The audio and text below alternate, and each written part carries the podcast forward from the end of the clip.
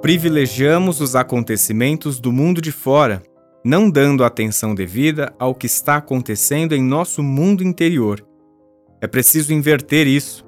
É do mundo interior que nascem as atitudes que poderão transformar nossa vida num céu ou no inferno. Entretanto, se o homem vive inconsciente do que se passa dentro de si mesmo, sua realidade exterior facilmente se transformará num caos. Quem conhece a si mesmo está no caminho mais próximo da felicidade por duas razões. A primeira, está consciente de suas virtudes e, por isso, utiliza todo o potencial de que sabe ser portador. E segundo, está consciente das suas imperfeições e, assim, pode combater o mal que ainda existe em seu mundo interior, evitando agir em prejuízo de si mesmo. O homem mais poderoso do mundo, sem dúvida alguma, é o homem que mais se conhece. O mais fraco e impotente, ainda que fisicamente forte, é o que ignora a si próprio.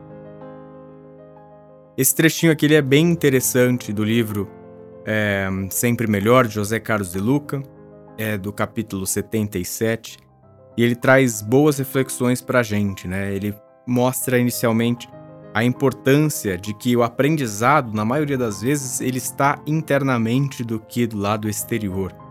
Isso a gente pode olhar em vários sentidos, né?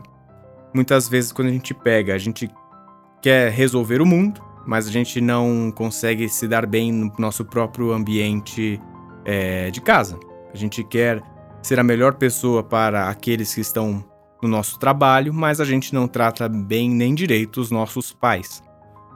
Então a gente acaba sendo sempre, é, a gente acaba sempre privilegiando esses acontecimentos do mundo de fora. E a gente olha muitas vezes pouco para aquilo que está dentro. A limpeza, ela acontece de dentro de casa para fora de casa. Você não começa limpando a calçada, a rua e depois você vai limpar a sala de casa. É sempre o inverso. Tudo se começa por, pelo nosso interior, depois para o exterior. Assim que a gente deveria pensar. E como que a gente consegue fazer esse tipo de coisa? com o autoconhecimento. De Luca traz aqui: quem conhece a si mesmo está no caminho mais próximo da felicidade por duas razões. A primeira, porque está consciente das suas virtudes e por isso utiliza o potencial, ou seja, se você se conhece, você sabe aquilo que você é bom e explora isso, o que há de melhor dentro de você. E a segunda, porque está inconsciente das imperfeições e assim pode combater o mal que ainda existe no seu mundo interior. Então é o lado oposto. Você reconhece as suas virtudes e explora o potencial. Você reconhece as suas imperfeições e tenta trabalhar para evitar que isso te atrapalhe, para que isso te traga algum prejuízo. E ele termina concluindo ali que o homem mais poderoso do mundo é aquele que mais se conhece. Conhece-te a ti mesmo. A gente já ouviu alguma vez essa palavra em alguma aula de filosofia? Conhece-te a ti mesmo. O mais fraco e impotente, ainda que fisicamente forte, é o que ignora a si próprio.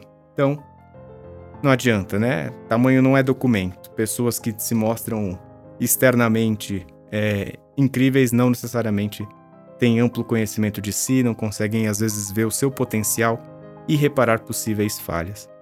A lição de hoje é essa: que a gente olhe para dentro, que a limpeza comece de dentro de casa para depois ir para fora. Essa reflexão é mais um episódio do podcast Espiritismo Simples. Eu sou Bruno Sereno.